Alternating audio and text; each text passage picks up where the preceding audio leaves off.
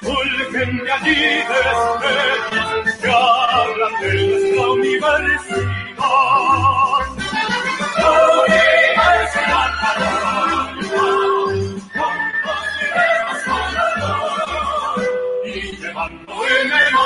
alma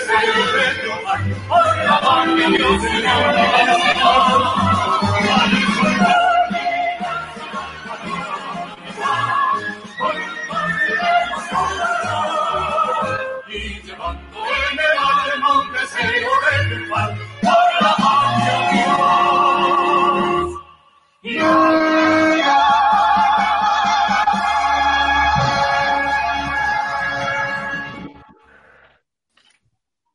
¿qué tal? Buenas noches, amigos, amigas de Foro Cruzado, que siempre, toda la vida nos han estado acompañando eh, en, en, esta oportunidad con un programa bien extraño, especial, porque la situación mundial es especial. Eh, no quisiéramos estar nadie en ninguna de las circunstancias en las que estamos, pero todos echamos de menos hablar de católica y eso fue lo que, eh, eso fue lo que básicamente no, nos no, reunió. No hizo tomar la decisión de volver con ustedes en un programa probablemente mucho más íntimo de lo que hacíamos antes. No esperamos tener grandes seguidores, pero queremos conversar, nos, echábamos de menos nosotros mismos. Eh, queríamos hablar de, de, la católica, hay harto que hablar también, pese a que dijimos, bueno, eh, muchas veces preparando las pautas decíamos, bueno, ¿de qué vamos a hablar? Efectivamente sí hay harto que hablar. Entonces estamos saliendo por un sistema nuevo, independiente 100%, como cuando partimos con los dos primeros programas, ahí por los tiempos también en que estaba Mayo, eh, Alfredo, Andrés Odero, y también lo hicimos en forma independiente, eh, por supuesto, ni una mala onda con Radio Sport, pero estos son los momentos que hay que hacer uso de la tecnología también para efectos de que podamos eh, estar más cercanos también. Entonces, bueno, la idea es que sigan participando junto con nosotros con el hashtag Foro Cruzado. Y Así que presento al, al, al, que está como siempre ahí apurando, don Alfredo, el viejo. Es que te está ahí dando un, una de la Biblia ahora, pues. Está, nervioso el conductor, así que. Sí, está, emocionado, está emocionado. Y le agradecemos, por supuesto, que nos reúna nuevamente en torno a este club que tanto queremos y que no hemos podido ver, que es lo, lo menos importante dentro de la contingencia, si queremos, pero que igualmente es parte de nuestra vida, entonces lo echamos de menos porque es lo que nos junta y nos, nos nos ha hecho, nos ha acompañado a todos, creo, en nuestras, en nuestras vidas personales y más allá de lo deportivo también. Así que el agradecimiento eh, a quien nos reúne, a quien nos vea y a Católica, gracias a la vida por ser pisado, por supuesto. Exactamente. Oye, lo normal es que yo presentara a la señorita como un buen caballero, pero lamentablemente Tara se tiene que anteponer, así que Rafael Arroja, disculpe el exabrupto de este joven señor Alfredo Morgan, pero eh, te, te presento ahora así para que salude a la audiencia. Es como el capítulo de la dama Alfredo Morgan. Iron Maiden, pues, bueno, la, la Oye, eh, problemas técnicos, pero estamos, eh, obvio, todos extrañamos a la Cato, así que conversar y abrir un espacio más para poder dialogar sobre lo que tanto nos apasiona detenido. ¿Cómo detenido? ¿De qué estoy hablando, Rafa? No te... Estamos detenidos. No sé si el problema fue que se buscó en el medio o de la nada apareció como el detenido. Detenido, sí, está hablando de... Ya empezamos con temas polémicos. ¿Por qué partimos con Pinares? No era la idea. Claro. Oye, eh, Mayo Navia, presenta ahí, ojo, Mayo Navia está de director de programa, le ha salido maravilloso el video que ustedes vieron en un principio, sí. lo hizo él, así que yo desde lejos quiero de verdad darle un aplauso, bueno, porque se lució con ese video. Aplausos para el señor Mayo Navia. Michael Bay, Michael Bay. La raza no sabemos si lo escuchó o si está pegado. no se escuchó.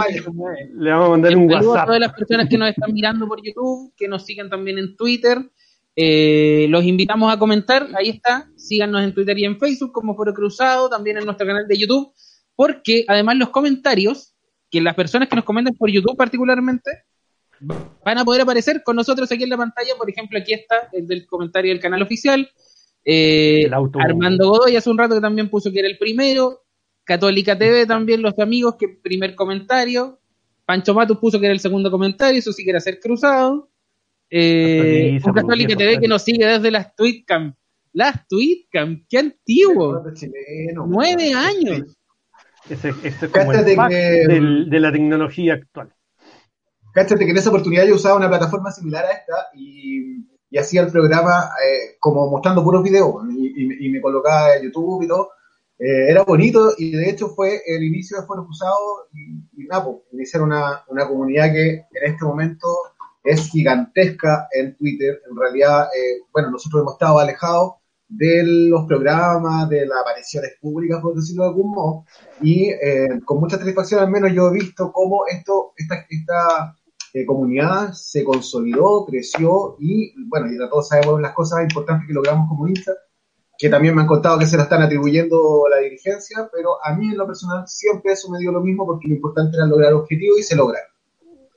Bueno, tuvieron algo que ver la dirigencia, pues son los que cortan el No, sí, claro, sí, pero, pero atribuirse así al 100%, eh, ¿realmente tú estás ahí pro dirigencia, Alfredo?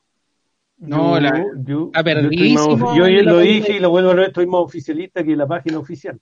Así que no, pero, pero, pero hay que, hay que, bueno, no todo tiene que ser Ese, mi, mi, gran, mi gran, mi gran duda de volver a este programa, dije, sin, sin conflicto o sin amargura no hay programa. Así que no sabemos hacer programa en tiempos de paz. Estaba pensando es además, pero es muy difícil hacer un programa en tiempos de paz antes, antes en, en, tiempos de éxito. pero estaba pensando que fuera eh, y quizás es a propósito de las Twitcam que nosotros nos conocimos con José Luis. Te invité de esto. Más o menos. Te invité a, la Twitcam. Exacto, yo, a fui, también. yo fui invitado a una de las Twitcams y ahí nos conocimos. Excelente. Oye, eh, bueno, vamos a hablar de la Católica, vamos a entrar en materia. Eh, Mayo, también me gustaría que, como estamos también retomando el ritmo, entiéndanos por favor, no somos profesionales del, del área de las comunicaciones, al menos yo no tengo nada que ver, la Rafa tampoco, ahí los chicos son los periodistas. Entonces eh, nos, va, nos va a costar un poco la plataforma nueva y por otro lado también el, el, salir al aire después de tanto tiempo. Entonces, Mayo, porfa, recuerda que tenemos un concurso para que eh, tú puedas hacer ese, ese anuncio y decirle a la, people. Sí, vamos a estar con un concurso con los amigos de Entazonados. Un saludo a Armando y a la Gaby que se pusieron con nosotros. Eh, vamos a estar regalando un tazón. Mira, ahí Alfredo, si la chunta la cámara en algún momento, se va a notar que tiene su tazón del. A ver, Pero ahí, mira, ahí el 8. más rápido, más rápido, ahí está. Alfredo tiene uno personalizado, yo tengo el de los bicampeones. Los muchachos de Entazonados se van a poner con un tazón. Eh, en Twitter pueden revisar cuáles son. En un rato voy a buscar las fotos para que también los puedan ver por acá. El concurso, eso sí, va a ser más tarde. Así que atentos, sigan a los amigos de Entazonados en Twitter y en Instagram para que también apoyemos a estos muchachos. Pero en un ratito más se va un tazón de Entazonados acá en Foro Cruzado, José.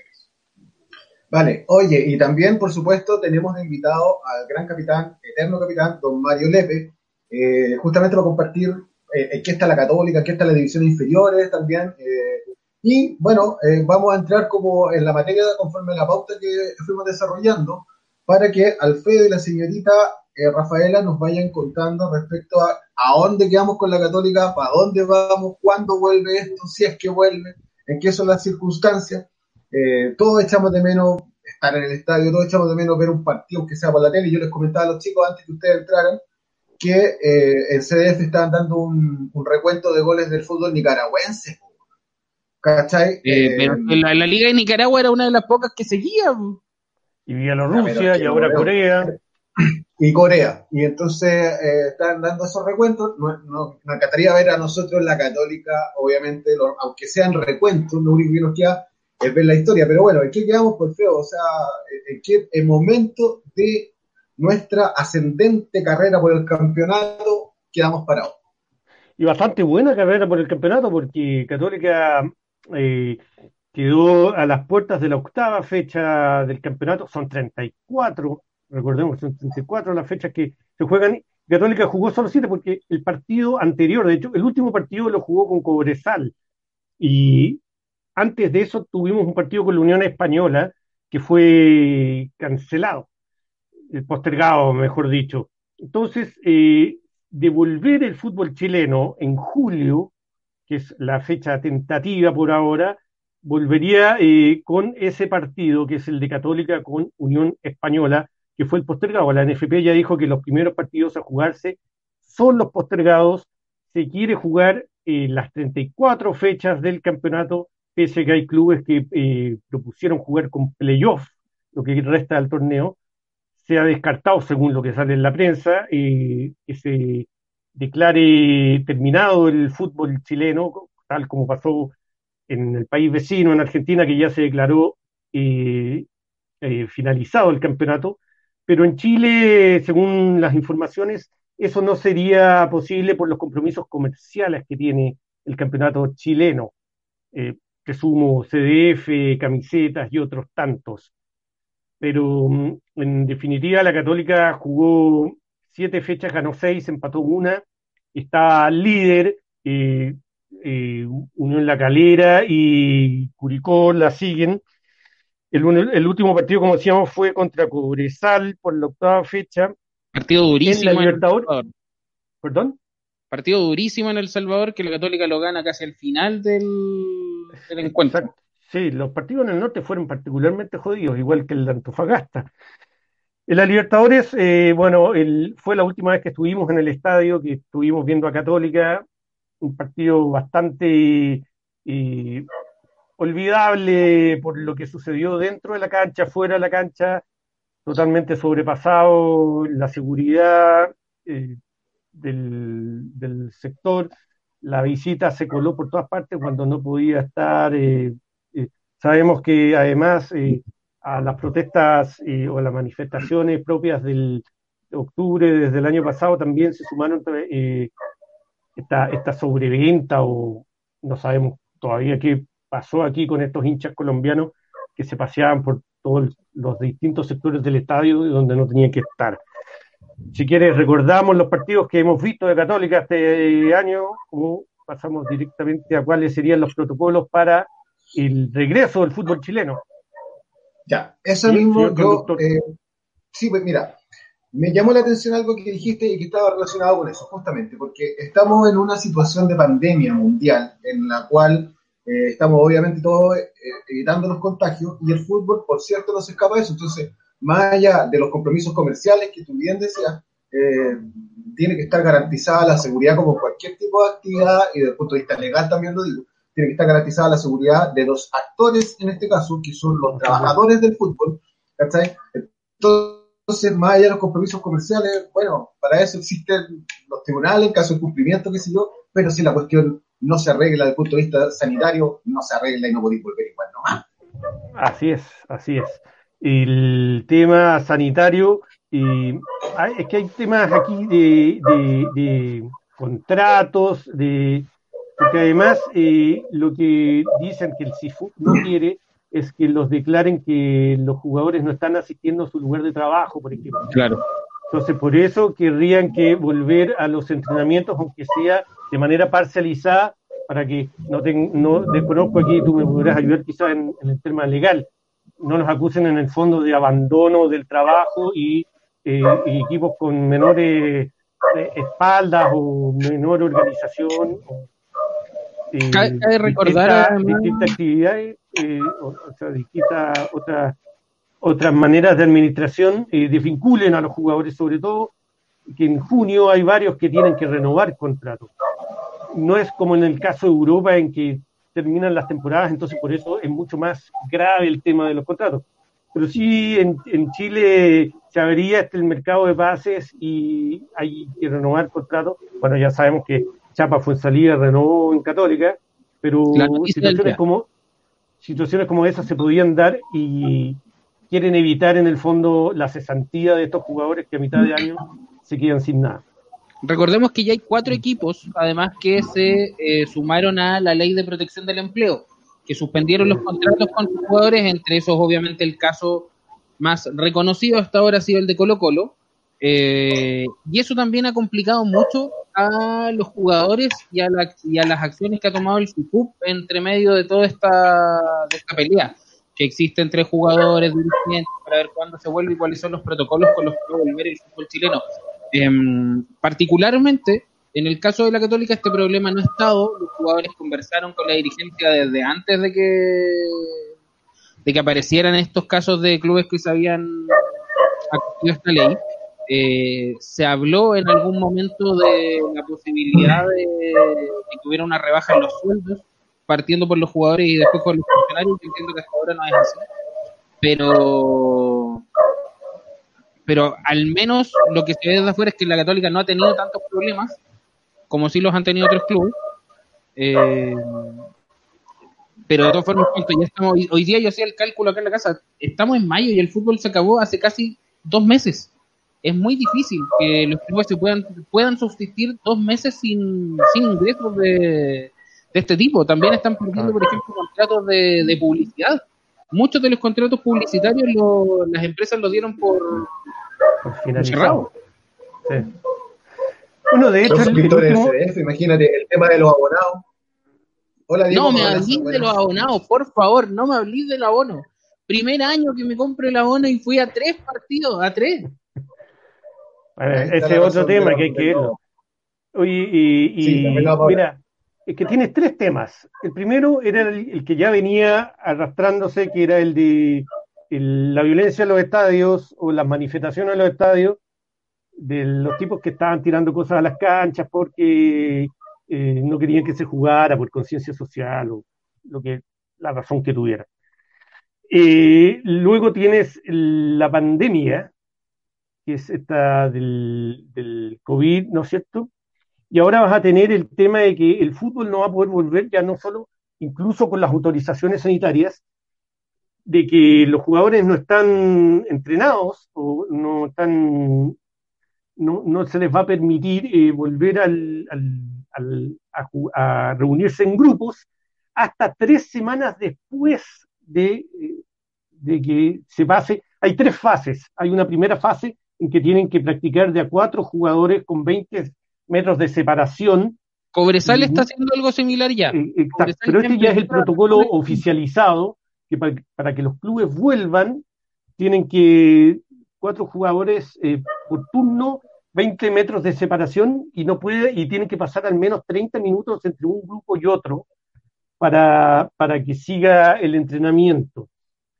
Entonces, luego de eso viene la segunda fase en que les permitirían eh, juntarse en, el plantel normal, por decirlo, entrenamiento normal, y tres semanas después, o sea, estaríamos hablando de mediados de julio de este año, se tendrían que jugar las restantes fechas de las 34 en total que se tenían que jugar. Por eso hay equipos que estaban proponiendo jugar con playoff para que el campeonato finalmente se pudiera jugar en lo que queda del año. Ahora, el, otro tema es eh, que se les exigen vacunas, y Quique ya sería el, día sábado, entiendo que fue el primer eh, plantel que vacunó a todos sus jugadores por la influenza, pero por otro lado tienes un, equipo como Everton que eh, reconoció tener al primer jugador del fútbol chileno en, eh, con coronavirus.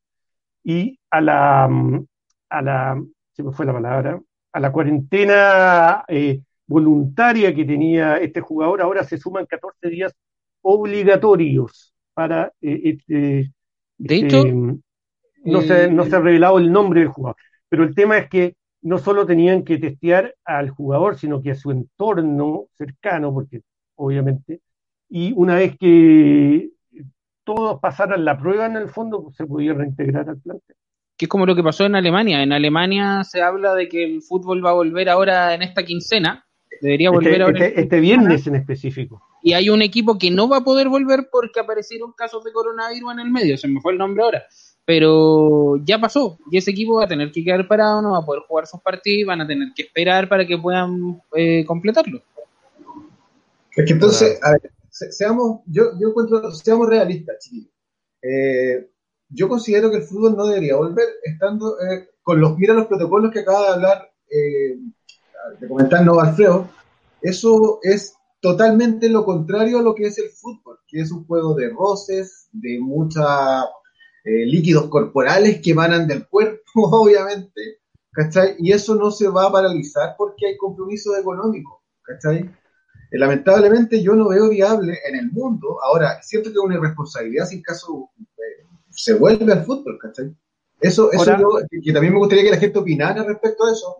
Porque, claro, la, tenemos la necesidad de ver a nuestro equipo, de ver el fútbol, qué sé yo, pero hay un tema que es superior, como lo establecen todos los protocolos y todas las normas universales, que es el bien superior como es la vida y la salud de las personas. La salud, por supuesto.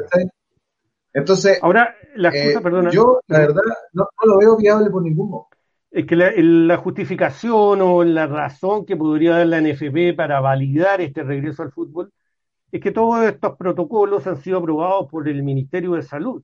Entonces ellos han tenido reuniones con la subsecretaria eh, Daza, eh, Paula Daza, y en estos protocolos que fueron creados por los médicos de los cuerpos técnicos, de la selección y otros infectólogos, y hay una cantidad, hay un protocolo de 27 páginas que se puede descargar de la ANFP, del sitio de la ANFP. Cortito.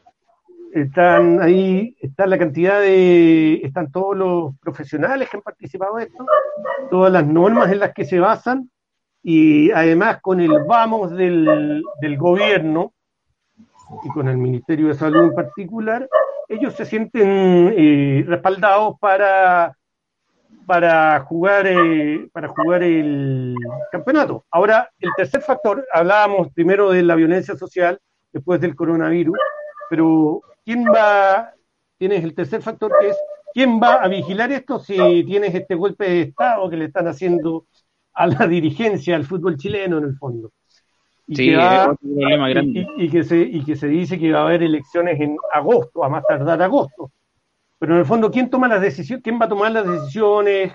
¿Bajo qué criterios? ¿Quién va a venir? ¿Qué va a pasar con el fútbol chileno?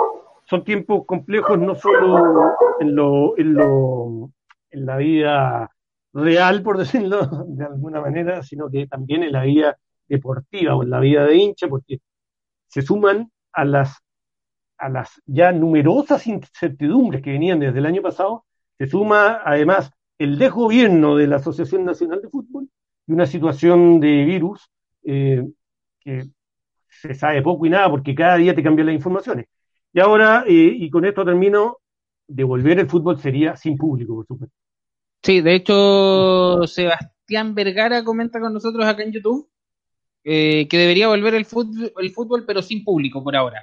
Es la opción, es lo que se ve, al menos yo creo que no va a haber fútbol en, en mucho tiempo. Oye, sí, muchachos, ¿quién tiene el perro gritando al lado, por favor? Hay muchos comentarios del perro. Sí, a mí me, también me parecía que era el cosa. No sería eh, videoconferencia sin hay, un, perro en la audio. Así como no hay fútbol chileno sin un perro en la cancha, no sería videoconferencia sin un perro en el audio. Mira, aquí alguien dice, Alfredo, dale doca al perro. No es Alfredo, es José Luis. eso no, es mi perro, yo estoy, estoy a la intemperie prácticamente. Oye, perdón, ¿quién fue que dijo que debería volver el fútbol sin público? Acá está, Sebastián Vergara. No, aquí le mandó un saludo al frente a Ramiro Costa. Aquí está, ahí sí. Pero Sebastián, eh, eso yo lo, lo, considero, bueno, es una opinión, pero también me gustaría hacer como un llamado a la reflexión respecto a lo mismo que está ahí como opinando eh, ¿No te parece que ponemos en riesgo la seguridad de los jugadores también con ese hecho? O sea, igual sería bueno que lo analizáramos. De hecho, yo, por eso digo, yo soy, yo soy contrario a que se mueva el fútbol. De verdad. La Rafa nos escribía por interno, eh, ya que no se pudo conectar de vuelta, y nos decía que todavía no se sabe eh, si el virus se puede contagiar por transpiración, por ejemplo. Eso también sería un... De hecho, también leí una información hace pocos días, no sé si ustedes lo saben, que también incluso por el semen podría ahora se descubrió que también se podría contagiar. O sea, también encontraron, o sea, ya la cuestión, de, verdad que como decía Alfredo, esto no se sabe nada. Entonces, me encuentro súper arriesgado el tema de... Es que cambian todas las informaciones. Pero bueno, hay compromiso. Sí. Sí. Oye, Alfredo, em, pero bueno, estaba hablando respecto a los recuentos, ¿no? A lo, al, tema del recuento antes que terminara que se suspendiera el campeonato. Ah, bueno, sí. Y, ah, bueno, y si quieres, eh, te cuento que, ah, para terminar esto, en Argentina ya se dio por terminado el fútbol y en Brasil estaban en los campeonatos estaduales, así que todavía no saben qué hacer con el. En Argentina la liga ya había terminado. En la Argentina lo que quedaba era. jugado cuatro o cinco fechas también. Lo que quedaba, eso era, la Copa, la Copa de la Superliga. Exacto, una cosa extraña. Bueno, eh, Francia, Holanda y Bélgica ya terminaron también sus ligas. Ahora, eh, ¿qué fue lo último? Ah, y por último también, Conmebol autorizó a que si las federaciones querían terminar sus campeonatos, ellos no los iban a castigar ni nada para temas de, Copa Libertadores o Sudamericana, que en el fondo eh, Conmebol dice, ustedes deciden y eh, verán si cierran o no el cierran o no los campeonatos. Y mientras el señor Quiroga prende su micrófono porque le está dando comida al perro, les cuento, les cuento que lo que alcanzamos a ver de Católica empezó hacia fines de enero en Valparaíso, con ese golazo de San Pedro y que la toca de Taquito para el 3 a 0, 26 del 1. Luego, el 2 de febrero, jugamos contra O'Higgins en San Carlos de Apoquindo un 3 a 2 para ir eh, posteriormente a Antofagasta y eh, ganar por tres goles contra dos allá a los Pumas. El cuarto partido del año fue el partido que Mario Salas no alcanzó a dar vuelta en 20 minutos y que bueno, no terminó también por los disturbios desde la Garra Blanca, la famosa foto de Dituro tomando el celular y los fuegos artificiales. Qué buena, qué buena imagen, imagen del campeonato hasta ahora. Sí, y después tuvimos el partido contra Iquique en San Carlos de Apoquindo en febrero para llegar a más. Eh, ah, con Calera empata, el único empate el único partido en que nos sumado a tres, con Calera en la cancha sintética y de la quinta región. Para el séptimo partido, el UC con Unión, que no se jugó porque faltaba, eh, faltaba contingente policial, así como vamos a tener que llamar a, la Sociedad Protectora de Animales. Porque, la, la, perrera. porque el, hombre de aquí se va a criminar contra el, contra el perro. Y eso es eh, lo que lo que va del año, donde Católica tiene el, la Católica de Holland tiene el mejor ataque con 16 goles, la mejor defensa con 6 goles recibidos, la mayor cantidad de partidos con 6 partidos ganados, como decíamos, y al goleador del equipo con San Pedri, que tiene cinco goles. Yo no entiendo cómo es el goleador del equipo San Pedri. No puedo entender. comparte con otros cuatro jugadores que tienen la misma cantidad de goles, pero mm, a mí San Pedri, no sé, el partido con América, yo le agradezco todos los goles en Chile, pero el partido con América. No, no, no, no, le, no le pega, no, ni con arco de rugby le, le convertía. Oye, tenemos más comentarios. Mm. Eh, golpe crítico aquí en YouTube es, realmente irresponsable que el fútbol regresara. El virus es de alto contagio, por lo que se pone en riesgo a todos los jugadores con o sin público. Claro. Y el mayor temor de los jugadores decían que no estaba solo en la cancha, sino que lo decían, por ejemplo, los jugadores de Barcelona, que dudaban de cuando volviera, de que volviera el fútbol, porque su mayor temor era, decía, ya, perfecto, en los entrenamientos, todas estas cosas, nos vamos para la casa. Pero si tenemos que jugar contra el Villarreal o contra el Getafe y me subís a un avión, ¿cómo me voy a subir al avión? ¿En qué condiciones? ¿Cómo me, cómo aseguráis que no me voy a contagiar en el avión o en el hotel en Getafe? O, estoy poniendo un ejemplo, pero ese está bastante compleja la situación del coronavirus, más allá de que además los acondicionamientos físicos sean o no sean acordes a tiempos normales. Sí, claro. Oye, pero otro de los elementos que estaban conversando, eh, también lo, lo deposaba Alfredo de algún modo, es respecto a la suspensión de los contratos, cosa que me ha tocado verlo muy de cerca. Eh, la suspensión de los contratos en cuanto a la ley de protección al empleo, la reducción de jornada y todo eso, es otro de los elementos que, por ejemplo, con Colo Colo, y con Colo Colo fue muy extraño lo que pasó, porque con Colo Colo, de hecho, no, ellos no debieron haberse adherido, y de hecho fue rechazado por la asociación de, perdón, por la AFC, que eh, el fondo de cesantía, y en definitiva no pudieron acogerse, pero están haciendo algunas alegaciones los jugadores respecto a que mm, sea fiscalizado Colo Colo para que, para que no se puedan acoger tampoco. Pero en principio fueron rechazados la nómina que subió Colo Colo respecto a los jugadores, porque el Colo Colo al menos no se... Este, como le digo, este es un tema que me ha tocado ver bastante cerca, por lo tanto me tocó estudiarlo, y los demás personas del, plan, no del plantel, sino que otras eh, trabajadoras del club no lo acogieron a este tipo, entonces la Católica está pasando en este momento por una situación, y yo escuchaba, perdón, leía a Juan Tagle, que él decía que, eh, bueno, la Católica, gracias a la austeridad que ha tenido en estos últimos años, es que puede sobrevivir a esta pandemia. Pero lo que yo siempre digo, los recursos son limitados, ¿cachai? Los recursos en, en una economía doméstica, nacional, institucional, son limitados. Entonces, ¿hasta cuándo esto? Porque tal como estaban conversando, aquí viene una época de renovación de contratos, pero la, la situación es de tal incertidumbre que como que si tú me lo, me lo decías a mí como dueño de una empresa, veámoslo desde ese punto de vista, ¿para qué voy a renovar o contratar si no sé cuándo voy a poder ejercer mi actividad? José, tenemos que hacer una pausa, son las nueve y media. ¿Se acuerda lo que teníamos de sorpresa a las nueve y media el día de hoy? Dale, dale Estamos en línea con el gran capitán de la Universidad Católica, ah, Mario acompaña gigante. don Mario.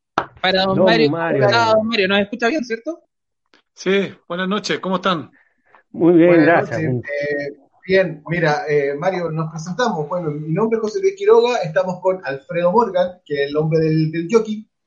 Eh, Mayo Navia, y bueno, la idea de este contacto justamente es hablar de los recuerdos, porque lamentablemente la incertidumbre no, no nos permite asegurar respecto de la contingencia producto de esta enfermedad, cuándo volvemos, cuándo no volvemos. Entonces, eh, en ese sentido, hay mucha gente que nos está escuchando para que usted, en principio, salude ahí a todos los que nos están siguiendo en este momento. Sí, no, buenas noches a todos. Eh, muy contento de poder estar con, con, ustedes, conversar un poquito de fútbol, sobre todo de la católica. Y nada, pues, eh, ya no a, a contestar lo que ustedes, alguna inquietud, alguna duda que tengan y, hablemos de fútbol. Don Mario, eh, justamente yo tenía una pregunta eh, y era relacionado con lo que estamos hablando, si acaso tiene que volver al fútbol o no tiene que volver al fútbol. Eh, por la situación que obviamente tiene que estar primero, protegida la integridad física y la vida de los jugadores, que son los trabajadores del fútbol, y en este momento no se garantizan para nadie un, retorno al fútbol, dado la, actividad propiamente tal, porque obviamente son eh, con riesgo de contagio, podrían estar los jugadores. Entonces, mi pregunta es, ustedes como usted trabajando en las divisiones inferiores, eh, ¿está totalmente suspendido eso también? ¿Cómo están haciendo el plan de, digamos, de acondicionamiento físico también de los chicos, de los jóvenes, más allá del plantel de honor. Mira, yo, eh, en este momento nosotros estamos, hoy día terminan nuestras vacaciones. Eh, después de, estar casi un, casi dos o tres semanas eh, en marzo, para un problema contable del club, para no tener tantos problemas, eh, nos dieron dos semanas de vacaciones, así que nosotros mañana tenemos la primera reunión por, eh, por eh, videoconferencia o videollamada, en el cual nos van a, comunicar, digamos, qué es lo que sigue de aquí en adelante. Hasta antes de eso, nosotros hasta antes de estas dos semanas habíamos estado trabajando con teletrabajo, valga la redundancia, haciendo eh, los chicos estaban entrenando en, su, en sus casas, estaban siendo chequeados por, cada uno de los entrenadores, profesores de educación, de físicos, eh, se le estaba dando la, parte nutricional, eh, se estaba conversando con ellos en la parte psicológica, o sea, todos los estamentos estaban trabajando, pero a distancia simplemente. Después vino las dos semanas de vacaciones y mañana eh, regresamos. Ahora, va a ser muy difícil que regresemos presencialmente, vamos a estar sin duda un par de semanas más en teletrabajo y yo creo que los chicos van a empezar a volver un poco a, entrenar, eh, siendo supervisados por sus respectivos entrenadores y, o cuerpos técnicos de cada una de las divisiones. Pero la, los chicos, digamos, yo creo que mm, después de agosto van a empezar a, o van a poder jugar algún, algún partido, digo. Se supone que los torneos de, la, de las divisiones inferiores están suspendidos, Mario, ¿cierto? Sí, están todos suspendidos hasta agosto. Eh, es lo, eh, lo que se, se dijo por, por, la NFP. Eh, y, que en agosto, digamos, está recién viendo la posibilidad de que a lo mejor los chicos empiecen a jugar, porque en junio, julio termina la primera rueda o termina el primer campeonato, después empieza el segundo campeonato y entonces ahí se va a ver lo que lo que va a pasar, pero en el fondo hay una incertidumbre bastante grande y yo creo que entre mayo, junio, recién yo creo que en julio recién vamos a empezar a como a, tener un poco más de normalidad dentro de lo, de lo como se puede llamar la normalidad con estas cosas. Entonces, pero sin duda que lo que ustedes dicen y lo que comparto, eh, primero está la salud de, lo, de las personas y después va a estar el, el si podemos jugar o no. En su, en su criterio, entonces, em, si usted tuviera que estar como protagonista del campeonato, eh, tal como lo hizo en innumerables ocasiones, y que desde ya le damos las gracias por haber defendido la camiseta como lo hizo, eh, por supuesto, obvio, por si es Mario no, De nada. que te diga. gracias, gracias a usted. Si, si, usted dependiera, y bueno, qué sé yo, la NFP dice en junio hay que volver, ¿usted qué, cuál sería su determinación por, por, esa, digamos, disposición de la autoridad, en este caso, que es la NFP? Mira, lo primero, eh, como te dije, que es la, la salud, y, y, yo ahí entraría a invertir mucho en lo que es la seguridad de los, de, no tan solo de los chicos, de todos los que trabajamos en, en, Católica, eh, seríamos demasiado, muy rigurosos. Eh, lamentablemente nosotros no tenemos una, una cultura muy, muy eh, muy tomada de la mano con la responsabilidad. Eh, en, el fondo, en, la cultura general de Chile somos medio irresponsables en, muchas cosas, entonces eh, es difícil que sean muy responsables. Ahora, afortunadamente nosotros como, club somos un equipo o una institución bien responsable, que se cumple con ciertos requisitos y, los chicos podrían eh, no tener ningún problema. Pero eh, es difícil, sería, se tendría que eh, cumplir muchas, muchas, muchos protocolos de seguridad para poder volver a la, a, la actividad, primero entrenando y después para jugar. Pero ustedes ya revisaron el protocolo este que publicó la NFP sobre las medidas que iban a entrenar 20 metros de distancia y todo lo demás. Lo que pasa es que eso, todas esas cosas van, van, van cambiando. O sea, eso se lo dijo hace como un mes atrás, o dos semanas atrás, una cosa así, o tres semanas 27 de abril. Claro, dos, dos, tres semanas, dos semanas atrás. Eh, y esto va cambiando porque en el fondo eh, eh, esto es todo nuevo. Es nuevo, es distinto, nadie está acostumbrado a esto, nadie sabe cómo reaccionar a esto. Entonces todas las cosas que se van haciendo van a ir cambiando. Entonces, que de repente te digan tres o cuatro reglas, eh, eh, está bien, digamos, pero eh, a medida que se van, se van implementando algunas acciones, van apareciendo otras cosas que, que uno no vio. yo lo veo en este, en este momento porque yo soy del comité paritario del club, de los trabajadores, y estamos en charlas y estamos viendo todo lo que es la seguridad, la higiene y la salud de los, eh, de los trabajadores. Y entonces estamos en charla y, me doy cuenta de que hay un montón de cosas que nosotros no hemos visto o que en el fondo la gente, Chile, digamos, eh, no sabe o no tiene la costumbre o la educación o la costumbre en el fondo de, o hábito de, seguir. Entonces, es, bien complejo, hay que ir a poco, eh, yo creo que hay que ir implementando poco a poco, ir viendo ensayo y error en algunos, en algunos casos, mm. exagerarlo en, en otros, para que así no tengamos problemas. Eh, oiga, Mario, para, para salir un poquito del coronavirus, hablemos también de, fútbol. Obviamente, eso era lo que queríamos también. Eh, estuvo en muchos, en muchos equipos muy importantes de la Católica.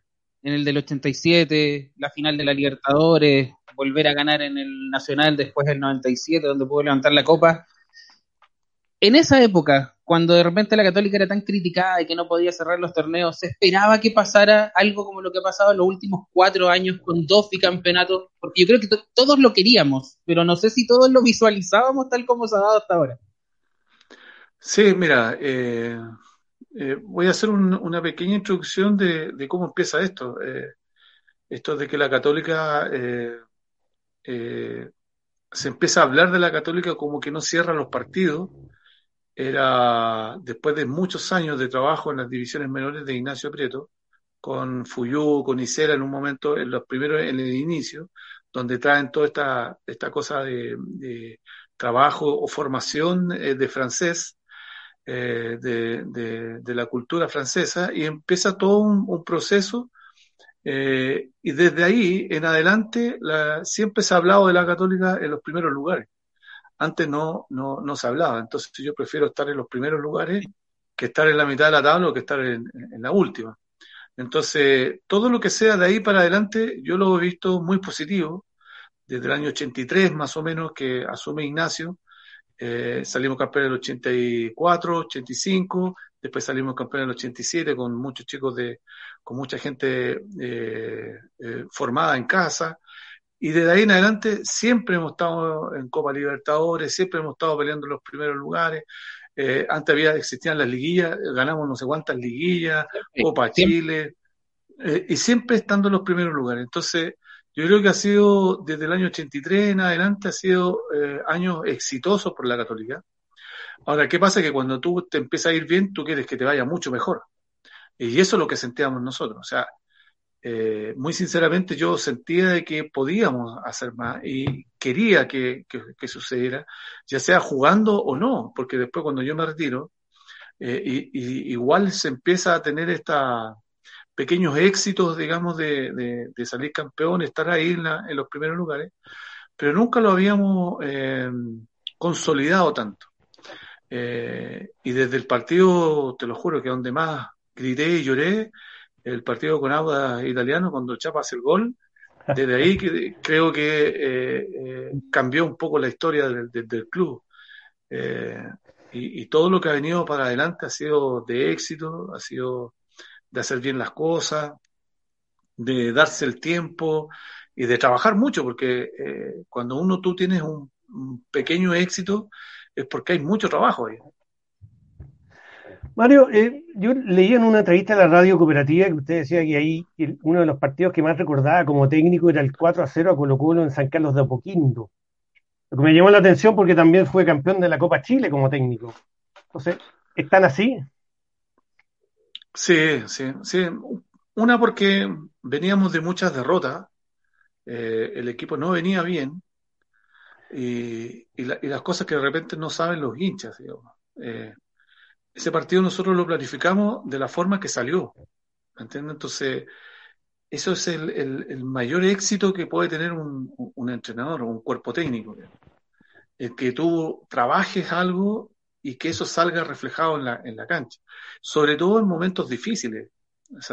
Tuvimos que dar vuelta a toda una, una estructura, tuvimos que hacer trabajos distintos, tenemos, tuvimos que hacer mucho mucho trabajo psicológico porque veníamos de, perder eh, tres o cuatro o cinco partidos. Entonces era muy difícil y nos tocaba en, casa con Colo Colo.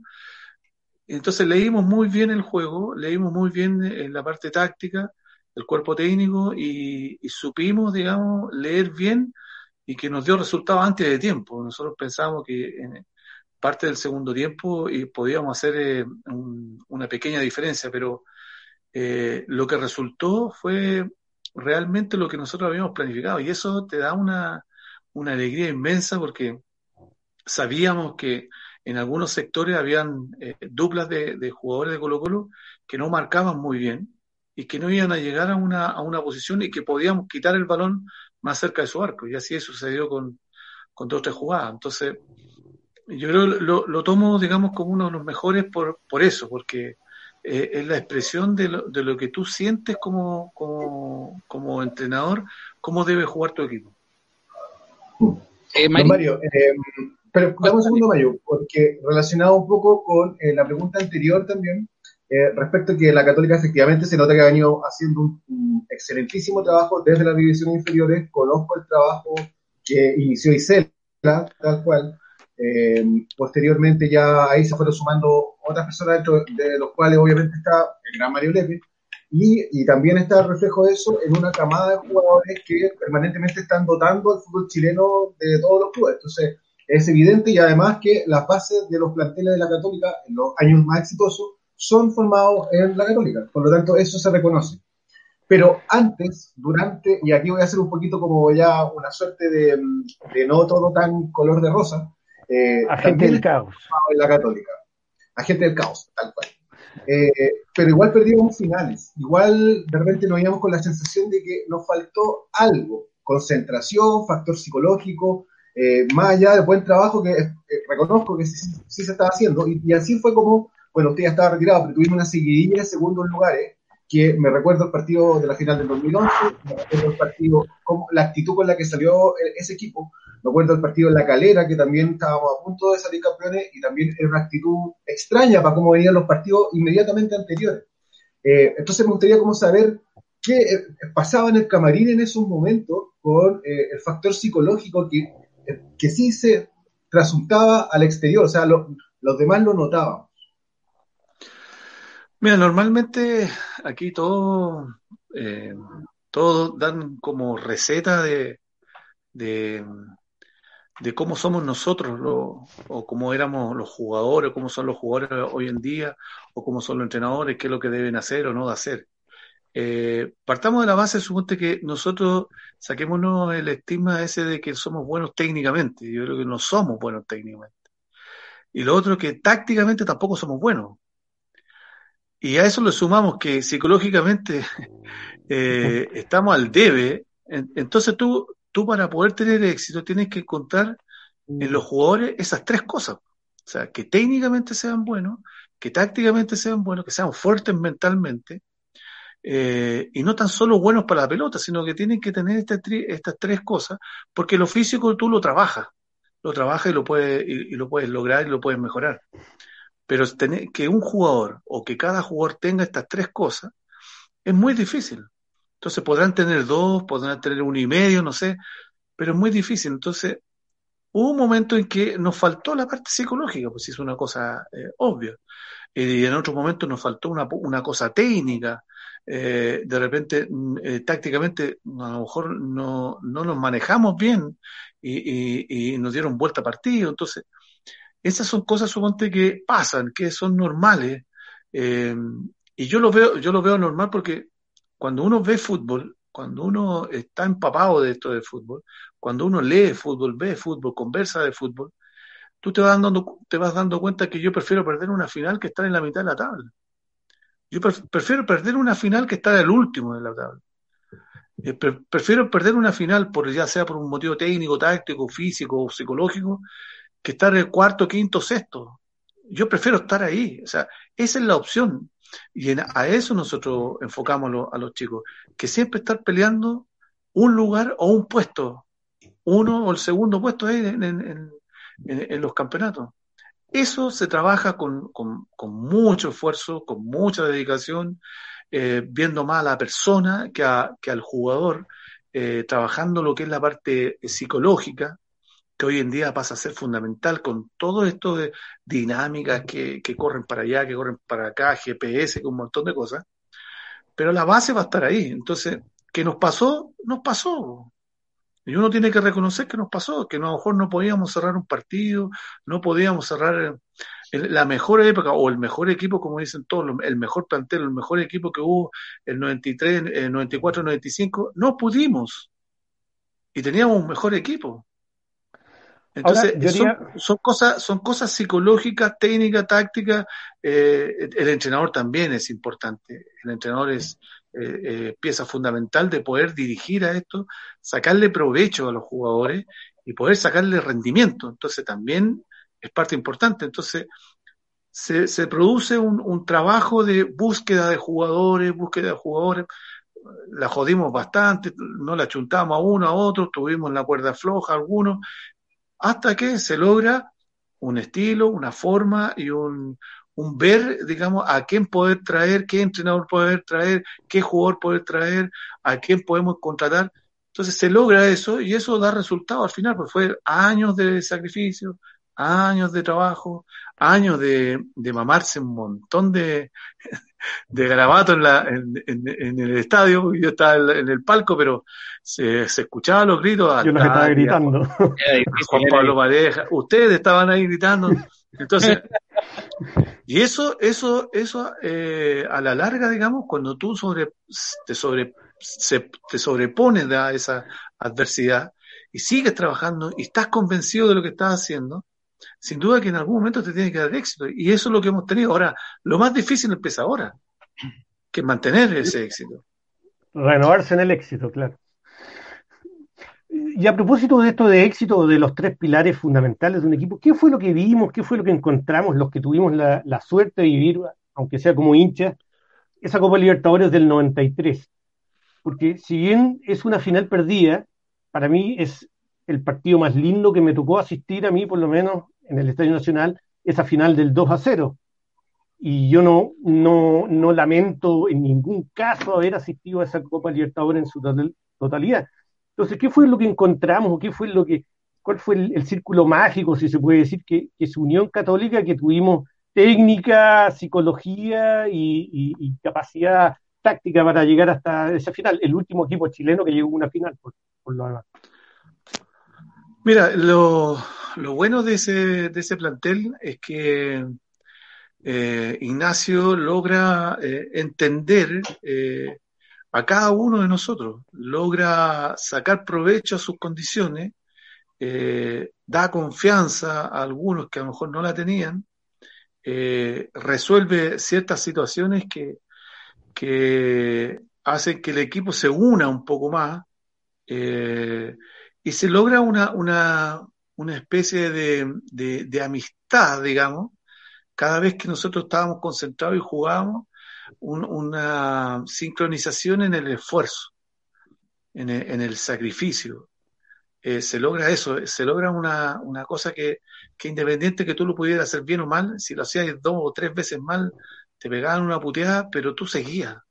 Sabía que era que, esa puteada era para levantarte, para, para seguir adelante, nadie se quejaba, eh, sabía que concentrarse, nosotros pasábamos concentrados, yo como capitán eh, llegaba el viernes en la, en la, noche eh, y el sábado en la mañana estaba concentrado. Y estaba o en la banca o jugando el día domingo y después el martes estábamos de nuevo concentrados para jugar el miércoles y así sucesivamente, nos concentrábamos dos días antes, eh, después nos, nos, concentrábamos en el Hyatt, después nos pasábamos a otro hotel más chico en Vitacura, después el Hyatt de nuevo, después viajamos. O sea, todo eso eh, uno no lo puede soportar si no tiene un buen grupo, digamos.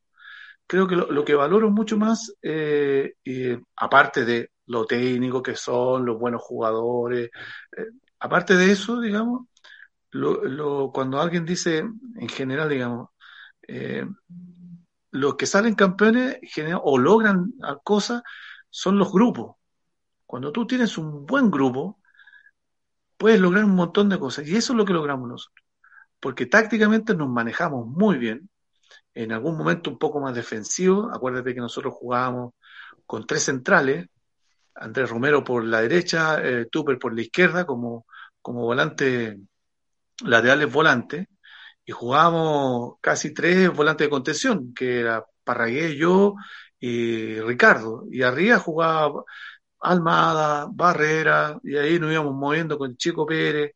pero tácticamente nosotros nos, manejábamos súper bien. Y además lo otro que era lo que estamos muy humildes en el sentido de si que tenías que quedar afuera, que afuera y, y jugaba otro y al otro partido te tocaba jugar igual. Entonces, yo creo que eso fue fundamental, aparte de los buenos jugadores que, que eran algunos y que sacaron provecho de sus cualidades para poder llegar a una final. Si llegar a una final no es fácil. Lo que vivimos nosotros en, en, Guayaquil no fue fácil. No, eh, afortunadamente nos tocó un poquito de lluvia, un poquito de... Jugaban como a las 12 del día, si no me Sí, y, estaba nublado, eh, pero después, el segundo tiempo, salió el sol y nos morimos. O sea, no pasábamos la mitad de la cancha. ¿Y, qué pasa, ¿Y qué pasa en lo local? Perdón, pero ¿qué pasa que este buen grupo que pareciera que tenemos ahora en lo local con este bicampeonato, le falta, le falta mm, para eh, llevar esta misma calidad a una sudamericana o una Copa Libertadores actual. Porque uno como hincha que vio las copas de los 90 le pareciera que las de antes eran mucho más difíciles que las actuales y sin embargo no iba mejor antes que, ahora. Yo creo que ahora es muy, está mucho más difícil. Los equipos eh, están invirtiendo mucho. O sea, los equipos internacionales invierten 10 y nosotros tenemos con muchas con muchas cosas, con haciendo un montón de, de, como se dice, malabares, dijo, tenemos para invertir uno. Entonces esa diferencia es muy grande. Y esa en, en la cancha eh, vale, se hace, se hace notar y pesa en un momento determinado. Antiguamente, eh, si bien se invertía, pero eh, mm. no venían jugadores de, Europa para acá. Aquí se iban, ¿no? Para allá ahora vuelven, pues. ahora los traen, los contratan, juegan aquí, juegan en Sudamérica, en los equipos brasileños. Eh, claro, entonces, y, ganan un millón de dólares, dos millones de dólares, invierten cinco, diez. Nosotros no podemos invertir eso. Entonces, eh, eh, es una, es un, cada vez que yo escucho la, la o hacen comentarios los periodistas en televisión, en radio, es que tenemos que hacer esto, es que tenemos que llegar a, como pensando que nosotros tenemos alguna historia, una gran historia de Copa Libertadores, no tenemos ninguna. No, no, no tenemos ninguna historia futbolística a nivel internacional, muy poca. Historia tiene Uruguay, historia tiene Brasil, historia tiene Argentina, nosotros no tenemos. mirar menos Argentina ahora por las Copas América, claro. Claro, entonces eh, tenemos muy poca historia, tenemos cuatro campeonatos ahí y, antes eh, teníamos el tercer lugar en, Chile y nada más, y, teníamos los Juegos Olímpicos y no teníamos nada más y queríamos llegar a la final de la Copa Libertadores y que tenía que pasar la segunda ronda y que, o sea, hay una exigencia desmedida con un campeonato muy malo, es un campeonato que lamentablemente eh, no está de acuerdo a lo internacional, entonces cuando tú te vas a jugar internacionalmente, es distinto. Allá todos juegan igual y juegan 40 partidos iguales. Aquí jugamos 3, 4, 5, lo que nos pasaba en divisiones menores, que cuando tú de repente, cuando hicieron esto de, de que las divisiones menores fueran a jugar a todo el país, nosotros íbamos a Antofagasta y les metíamos 14. O sea, ¿qué experiencia, qué buena experiencia íbamos a tener nosotros? Muy poca. Pero qué mala experiencia tenían esos chicos que les metías 14. Mucha. Entonces, e, esas son cosas son de que eh, son pensando en, tratar de hacerlo mejor y se gastó más plata. Y a lo mejor era hacerlo distinto. Y pues nosotros tenemos tres campeonatos, o sea, tres partidos importantes o cuatro partidos importantes en divisiones menores. Lo mismo pasa en, los, en, el primer equipo, un poquito más, eh, más cercano, a lo mejor tendrá seis, siete partidos más, más importantes en divisiones menores 3 o 4 o 5 y, chao, y, no hay más. Y te da pena. Eso no, repercute directamente en, los jugadores que después se puedan subir al primer equipo, si, Sin duda. Este como un fogueo. Sin duda, por eso, por eso es importante ir eh, hacer el, campeonato de la Católica de sub-17, ir a, a, México, ir a Ecuador, al, campeonato que hacen en Ecuador, eh, eh, y tener, tener, partidos internacionales, que nuestros jugadores estén en la selección y, cuando vayan a gira puedan participar. O sea, ir afuera, porque es distinto. Tú te das cuenta que es totalmente distinto. No es real lo que nosotros jugamos acá. Entonces, eh, todos tratan de ser campeones. No, si uno, no, uno lo que tiene que hacer no es tratar de intentar ser campeones. Lo que tiene que hacer es preparar un buen jugador con dinámica, con hoy en día, y eso te va a dar un campeonato, y eso te va a dar un buen jugador, y eso te va a dar un jugador vendible, no ganando campeonato exclusivamente. Entonces los equipos se cierran a, ganar un campeonato, se cierran a, estar eh, clasificar para no quedar en la, en la zona B, eh, estar en la mitad de la tabla, se cierran a eso. Y lo que hay que hacer es trabajar más la formación, preparar a los mejores jugadores psicológicamente, físicamente, técnicamente, tácticamente, para un rendimiento mucho mejor que lo que tenemos nosotros hoy en día. Oiga, Mario, eh, el cariño de la gente se siente en este momento en los comentarios. Eh, Sebastián acá, hola a todo el Foro Cruzado, tanto el lunes sin comentar de la catita, un abrazo al panel y a nuestro capitán Don Mario. Armando Godoy, también hay Mario, dale Mario Lepe, golpe crítico también, gran capitán. Eh, Cristian Rodríguez nos puso acá, me alegraron en el día, que bueno que volvieron y qué mejor que con el gran capitán, muchas felicidades. También Luis Montero, saludos don Mario. La Rafa, que no se pudo conectar nunca al final de la entrevista, capitán, lo quiero mucho. Eh, Mario, yo creo que ya para ir cerrando esto, eh, son muchos años en la Católica. Desde el 82 en el plantel inicial, en el, primer plantel, ni siquiera contando la parte juvenil. Son probablemente debe ser una de sus relaciones más largas la que ha tenido con la Católica en su vida. Casi 40 años.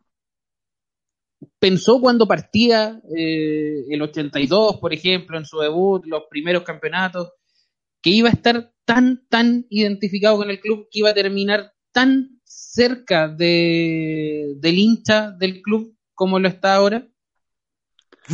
No, eh, jamás. O sea, cuando yo eh, empiezo a jugar, eh, yo me fui a probar a Green Cross de Temuco, la filial en Santiago, y quedé, por, por casualidad, más que nada, por empeño, porque corría más que, que lo otro. Eh, y bueno, ahí fui formando, me fui formando como jugador. Eh, don Mario Moreno eh, me puso de volante de contención, me explicó un poco cómo había que jugar. Y jugué bastante bien, pero sabes que yo lo, eh, lo, mío era una terapia, o sea, como, como le puede pasar a muchos chicos cuando son de situación vulnerable, o sea, socioeconómicamente nosotros éramos, no era malo, sino que era pésimo. Entonces nosotros teníamos muchos problemas. Nosotros, digo yo, los, todos los pinganillas que llegamos nosotros en el año 80 a la Católica. Llegamos como 15 eh, jugadores de otros lados y todos de barrio, digamos. Ahí, por eso te digo que ahí hubo un cambio en, la Católica y, lo hizo Isela Fuyú y, lo hizo mucho más Ignacio Prieto. Eh, para mí era jugar, era una diversión y olvidarme de los problemas. En el fondo era eso. Y, eso es lo que pasa con, en, los barrios, cuando tú sales, los chicos van a jugar a la calle, es olvidarse un poco del encierro, del hacinamiento, de que tienes hambre, de que te pegan, de que sufres abuso. Eh, es como una terapia el, hacer fútbol, el, hacer un deporte, el salir, digamos.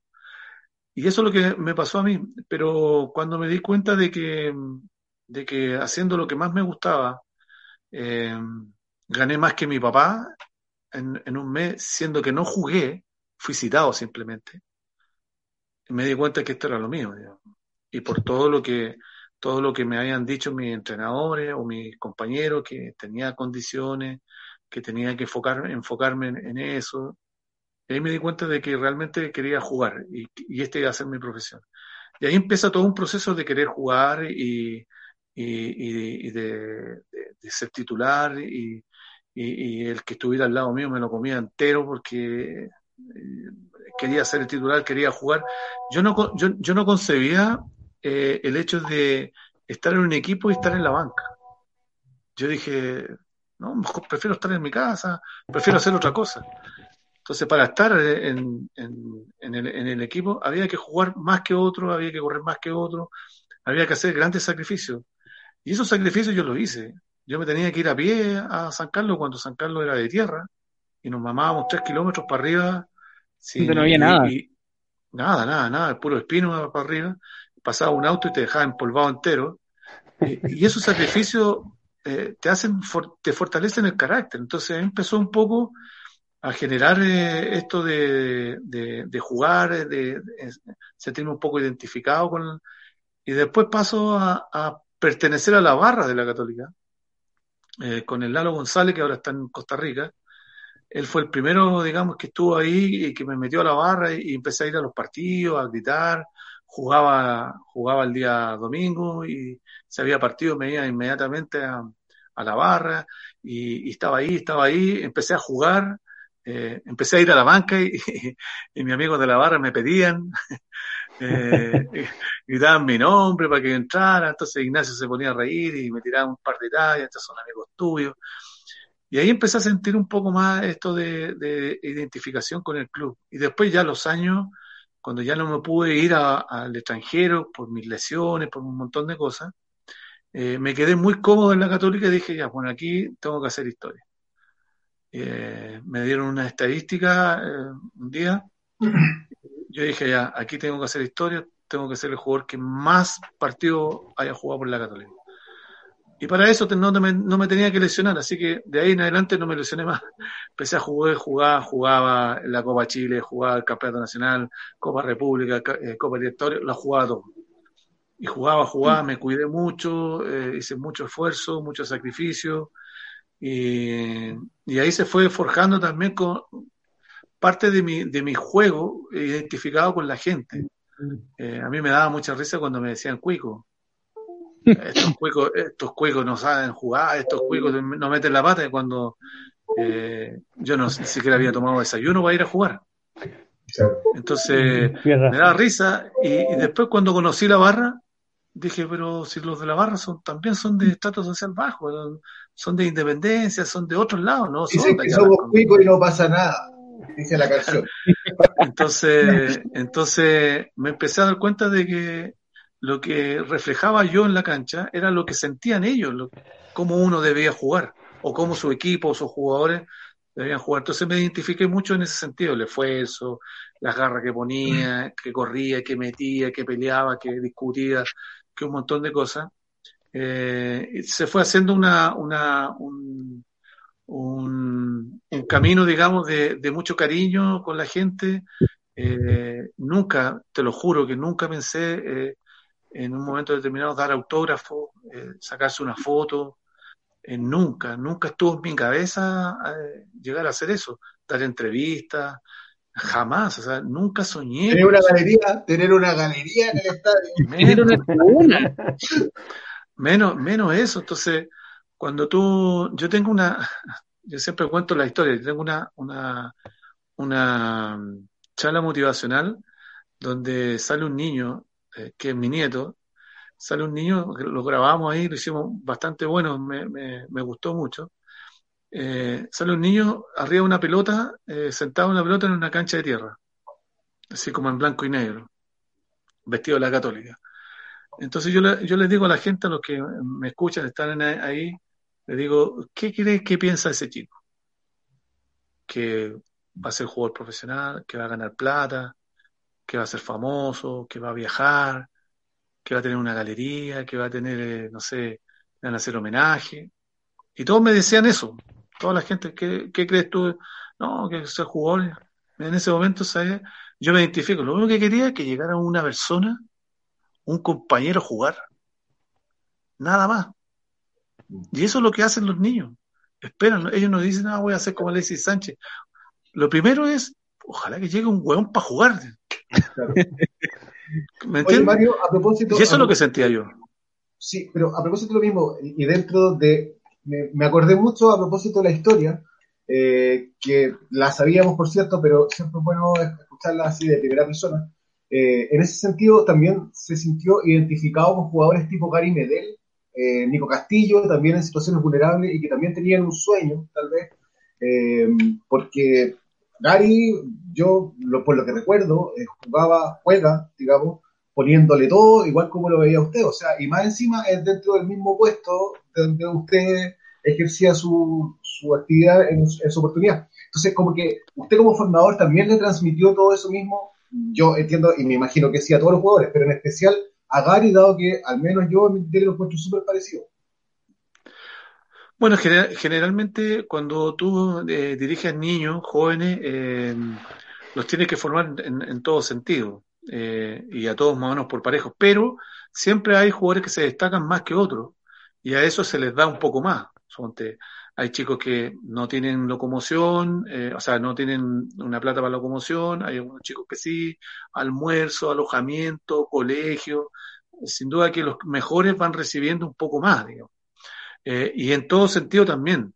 Uno quiere hacer todo para todos, digamos, ser un poco parejo para todos, pero sin duda que tú a los jugadores que, que tú sientes que tienen más condiciones les vas entregando un poco más. En ese sentido, yo lo único que le, puedo entregar, digamos, al Gary es un poco de escucharlo, entenderlo, comprenderlo, eh, porque la gana que tenía para jugar la tenía, sus condiciones las tenía. Yo no le incorporé ninguna otra cosa que no, sé, que no es la experiencia de que hay cosas que se hacen, cosas que no, pero él es un buen jugador desde chico, que después va desarrollando otras cosas, pero es innato en él. Y son pocos los jugadores que son así. Entonces, claro, yo me siento identificado porque él viene de un estrato social bajo, igual que yo, como mucho. Uno siempre se va a sentir, digamos, identificado con los chicos que vienen de tu propio origen. Pero después, cuando tú estudias, cuando yo soy entrenador, si yo soy entrenador de formación, tengo que estudiar para poder formar bien a los jugadores.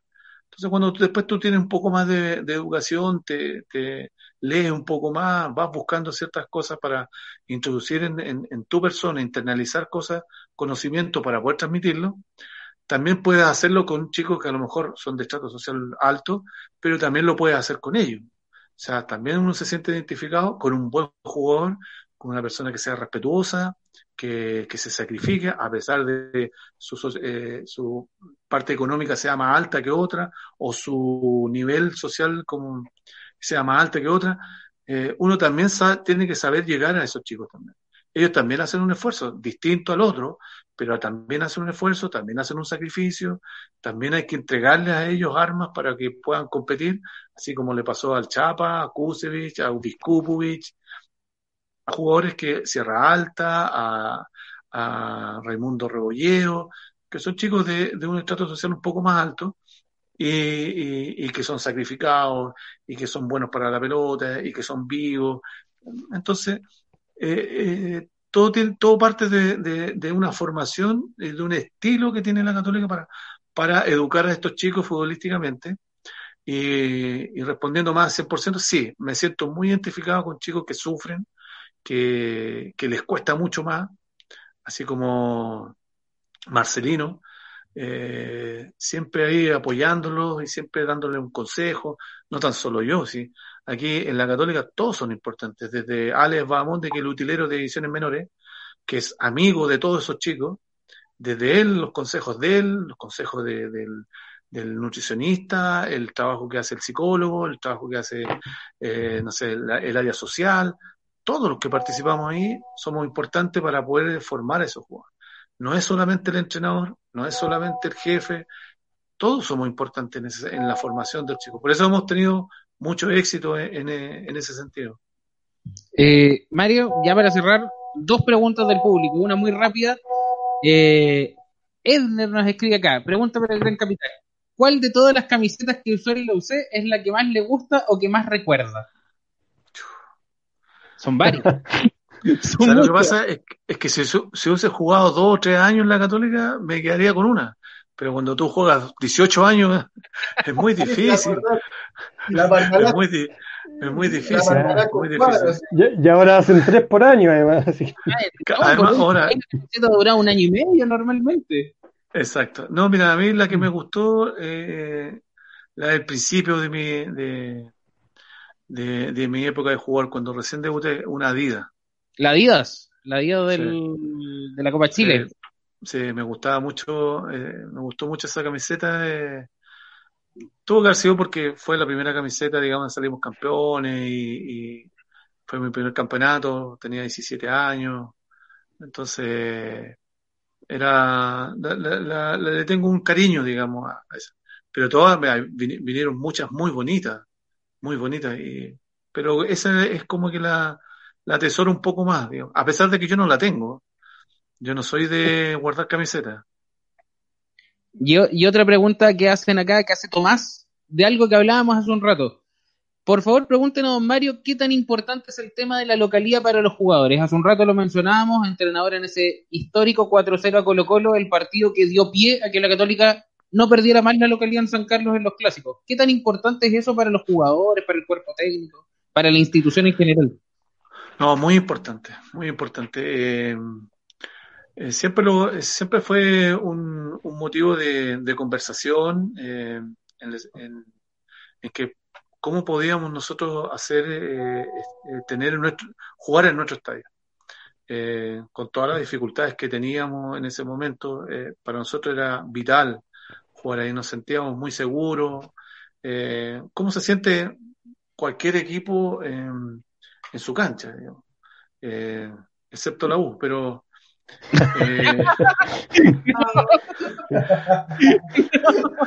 un, estadio de Zoom, hay que regalar un estadio de Zoom. con el hachazo, con el hachazo capitán, que lo vi cuántas veces y ¡pa! Entonces, directo, directo en la canilla. Entonces, eh, sin duda que, uno se siente mucho más cómodo, mucho más cómodo, además eh, jugando estadio lleno. Eh, nosotros una vez nos sentíamos muy cómodos, cuando no teníamos estadio, nos sentíamos muy cómodos en Santa Laura. era como nuestra cancha y, llenábamos y, teníamos harta gente cuando jugábamos al, mediodía. nos, sentíamos nos sentíamos muy cómodos porque siempre estábamos jugando ahí. Pero sin duda que tener la, la cancha propia, el estadio propio, sin duda que es una cosa que es inigualable, o sea, eh, jugar en tu cancha, pues, puedes perder, empatar o ganar, pero, pero jugar en tu cancha es, una comodidad y es un, es un, sueño que tiene todo jugador, todo jugador de la Católica, los de ahora también, o sea, eh, jugar ahí, ojalá que podamos eh, agrandar un poquito más el estadio, un poquito más, porque tampoco nos vamos a agrandar a 60 y si no los podemos llenar. Tenemos que agrandar un poco más porque ha crecido la hinchada de la Católica. Eh, lo, que hemos hecho es que el hincha se ha acercado más al, club. Entonces se quiere hacer socio, se quiere abonar, quiere ir al estadio, porque ve que en otros en estadios no se pasa bien y en la Católica sí se pasa bien. Sí puedes ver un partido, sí es cómodo, eh, es rico. Eh. Ahora, con todo esto que, ha pasado, capaz que se vaya tramitando un poco más nuestro nuevo estadio. Digo. está difícil. Copa Chile del año 83, Copa de la República del 84, Primera División del 84, Primera División del 87, Copa Chile del 91, Interamericana del 94, Copa Chile del 95, el Torneo de Apertura del 97 como jugador y la Copa Chile de 2011 como entrenador. El palmarés de Mario Lepe, una vida en la Universidad Católica, muchachos muy agradecido, don Mario, por habernos acompañado en este regreso. De... Aplausos, cerrado. Yo de nuevo, eh, Mario, perdona, yo sé que Mario tú estás cerrando, pero eh, sinceramente esta oportunidad no la puedo perder. Eh, hemos conversado otras veces. Nosotros, para que usted también entienda, hemos hecho comunidad de hinchas cruzados y que también eso ha fortalecido bastante el hecho de personas que antes no se conocían personas que antes no iban al estadio en forma independiente, con el temor que eso generaba muchas veces con las barras eh, que venían en contra. Bueno, nosotros hemos logrado, gracias a este programa y otras eh, formas también de comunicación, eh, crear comunidad. Y esa comunidad de hinchas es la que Cruzados Sociedad Anónima también la recogió y la está llevando muy bien por lo demás. pero no olvidemos que los hinchas se están conociendo gracias a esta plataforma. Entonces, yo eso quería decir por un lado, y por otro lado, eh, agradecerle realmente por todo lo que vi. Tengo innumerables recuerdos respecto a cómo me siento yo identificado, eh, tal vez dentro de lo mismo de su misma historia que usted contaba. Eh, también, al menos yo por eso que perdona que sea autorreferente, pero no puedo perder esta oportunidad. el agradecimiento, de verdad, que tengo la posibilidad de dárselo es eterno. De verdad, tal como su eterno capitanía, para mí es eterno, así que muchas gracias. No, muchas gracias a, usted por el cariño, por las palabras, a la gente que, me ha escuchado y que manda comentarios y que, me respeta mucho, que me quiere mucho. Eh, siento yo ese cariño. Eh, eh, con la católica siempre ha sido así, eh, con los hinchas, siempre he tenido un, un momento de, para conversar, para dar un autógrafo, para, para una foto. Eh, yo creo que ha sido eh, mutuo, digamos, el cariño. Yo le tengo un cariño grande a la hinchada, le tengo un cariño grande a la institución. Eh, los dos también mantienen un cariño a mí. Entonces me siento muy cómodo, muy, muy contento de, de, de, estar en la católica, de haber sido católico, de haber sido cruzado desde chico. Eh, como yo empecé a ser cruzado desde los 14 años, ¿no? Pues yo antes me gustaba el equipo que salía campeón, ¿no? Pero de los 14 años, de los 14 años me, me acogió la católica, me ayudó, me, me, dio un camino, eh, me tomó de la mano, me dijo, sígueme, que aquí va, va a tener éxito, que aquí va a lograr cosas y, y yo como soy eh, cabecetarro, eh, lo seguí. Confié y lo seguí y le di duro y, en este momento estoy muy contento de, lo, que había, lo que he hecho y de lo que estoy haciendo hoy en día también en la Católica. Ya pues, profe, muchas, muchas gracias nuevamente. Muchas gracias eh, nuevamente. Saludos a todos. Este de verdad. Esperemos que alguna vez nos podamos reencontrar nuevamente eh, en la cancha o por estas mismas vías y ojalá que le resulte todo bien también desde el punto de vista de lo que se viene ahora a propósito de la pandemia maldita que nos está siguiendo. ¿Ya? Y harta fuerza para todos los Cuando, cuando, ustedes quieran, ahí estamos dispuestos. Chao. Muchas, gracias. Ahí está Don Mario Lepe, tremenda entrevista. ¿Podemos transparentar algo? En la pauta decía que íbamos a hablar con Mario Lepe media hora. 53 minutos. 53 minutos conversamos.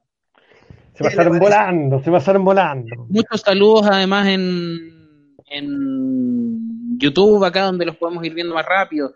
Eh, y el saludo también a, Rafaela que está sufriendo ahí por no haberse podido Aquí Luis Montero, ese, ese gran central que en algún momento iba a llegar a la Católica, eh, dijo, nos, escribe y pone Don Mario está dando una clase magistral eh, a esta hora. Francisco Mato, grande Don Mario. Luis Montero de nuevo, el 2011 lo ganábamos en San Carlos y no entregando el 50 y 50 en el Nacional eh, Mr. Albalitro, don Mario Lepe de lo más grande en la UC.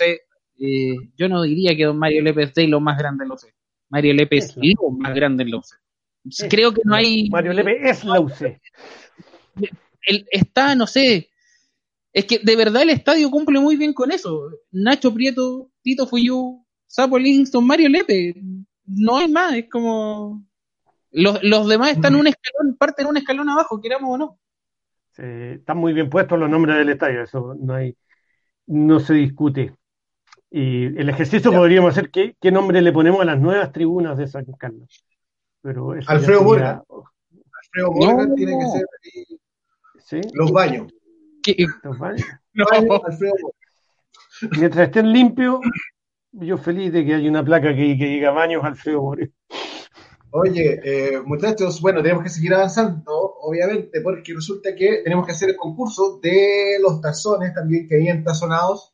Eh, se está poniendo ahí para que eh, Mayo les va a hacer una, una, pregunta respecto a eso, pero queda un tema pendiente, Mayo, que tendríamos que tomarlo súper rápido, eh, dado que se nos extendió bastante la entrevista con, con Mario. Entonces, eh, los jugadores que terminan contrato y quienes regresan, ¿te tocó ver eso o es demasiado largo y ya lo podemos dejar para otra edición? No, mire, lo podemos dejar para otra ocasión, no va a cambiar de aquí a la próxima semana probablemente. Hasta ahora, el contrato más importante que estaba en entredicho era precisamente el de José Pedro Fuensalida, era el jugador que todos esperábamos saber qué iba a hacer ahora mitad de año Muchos había hablado de que iba a partir a buscar una experiencia en la MLS, particularmente porque él personalmente tiene muchas ganas de, irse a vivir a Estados Unidos, de estudiar allá. Eh, pero hoy día la Católica nos sorprende en la mañana y anuncia la renovación del Chapa hasta diciembre de 2021. Así que va a terminar todo este torneo y va a jugar todo el próximo año. Eh, ahí ya entran más dudas. Yo hoy día, de hecho, en medio en broma, medio en serio, ponía en Twitter, a mí me da la impresión de que este va a ser el último contrato del Chapa. No porque... seis años tendría el fin de su contrato. Yo creo que este podría ser el, el, contrato del retiro del Chapa. No, no lo veo yéndose a jugar a la MLS a los 36, 37 años. A, mí al menos me cuesta. Y ese al menos es la noticia del día. Y era el, la renovación de contrato más complicada, por decirlo de alguna manera, que tenía la Católica, porque era la que más cerca tenía dentro de, la, dentro de estas fechas. Porque ahora viene la de Agüed, si no me equivoco, ¿o no? Pero Agüed entiendo que tiene hasta fin de año. Con la última renovación que se había hecho, tenía una extensión hasta fin de año. Te, lo puedo confirmar en el próximo Foro Cruzado, pero yo entiendo que la tenía. muy bien, pues vamos al concurso. Ya, Exacto, Esta, fórmula es absolutamente Rodrigo Navia. Ahí hágala, jueguela bien, jueguese. primero, tenemos que aclarar que no queremos que quede nada en la nebulosa, no queremos tener problemas con nadie, no queremos que la gente de Entazonados tenga problemas con nadie, nada. Eh, entonces, eh, Obviamente los muchachos entazonados están en Santiago. Eh, ¿Pueden concursar todos? Sí, pueden concursar todos, pero el premio no incluye el envío del tazón, para que lo tengamos claro. La entrega va a ser eh, en coordinación con la gente de entazonados, pero obviamente no incluye el envío, para que lo tengamos ahí claro por ahora. Quizás va a cambiar a futuro, ya vamos a ver cómo nos va acá en el YouTube, pero por ahora les, les, cuento para que lo tengan claro, si hay gente de regiones que quiere participar, el tazón no incluye el envío. Hay dos opciones, que justo se me perdieron ahora la... te, diste más vuelta que pregunte de roto chileno. No, pero era para contarle a la gente, la gente tiene que... El Fernando Paulsen de, de Foro quería, no, quería mostrarle a la gente la, los tazones y se me fue, pero la gente de entazonado los puede mostrar yo puedo mostrar Ahí tiene un tazón de entazonado Alfredo Morgan, tiene la camiseta del año pasado, la tercera. Yo de hecho acá tengo la camiseta, el mismo modelo, pero con el distintivo del campeonato. Uy, y a mí me hicieron la de West Ham Iron Maiden también. Fíjate. ¿Qué tal? Si, es por producto, a ver, dame un... ¿Qué tal? ¿Qué tal? ¿Qué tal? West Ham Iron Maiden muchas gracias también a Entazonados por eh, ponerse con esto, porque en este retorno fue usado, obviamente, eh, es muy bonito el detalle y el gesto también como para participar con, nosotros. Así que eh, el ganador o ganadora va a estar muy contento con esos bonitos sí, Mira, aquí hay otros productos, camisetitas para el auto. Yo tengo aquí esta del 2016. De hecho, este es uno de los modelos que se puede llevar en el tazón, si lo elige. Y el otro que yo tengo acá es el de la camisetita del 97. 97. Eh, Romero haciendo el gol en Puerto Montt. El otro tazón que, que podría elegir el ganador es el de la camiseta del año pasado, la local, la de 2019. ¿Cómo va a ser? Pregunta, para que la gente comente en YouTube, para poder poner al ganador aquí en la pantalla, para que no reclamen después y así se va entre la gente que nos está viendo en este momento. Ya les dijimos, no incluye el envío, la entrega va a ser en coordinación con la gente de Entazonados. La pregunta es sobre el Chapa fue en salida. Renovado. Espérame, espérame, no me queda claro. ¿Quién es el que se lo va a llevar? ¿El que contesta primero? ¿El que contesta.? El, primero que conteste bien acá, en, el chat de YouTube, para que podamos poner el, el ganador acá en, entre los monitos que salen abajo, entre los GC. Eso es el concepto técnico. Todo clarito, todo clarito, perfecto. La winch azul que está abajo. Ah, de hecho, ahí, la que dice ahora, ¿quieres un tazón de entazonados? Concurso ahora. Hablemos del Chapa por salida, hablemos de su historia. Todos sabemos que el Chapa debutó en 2004, eh, pero no vamos a hablar del partido del debut porque fue fatídico para la Católica, lo perdió 4-0 contra Unión Española.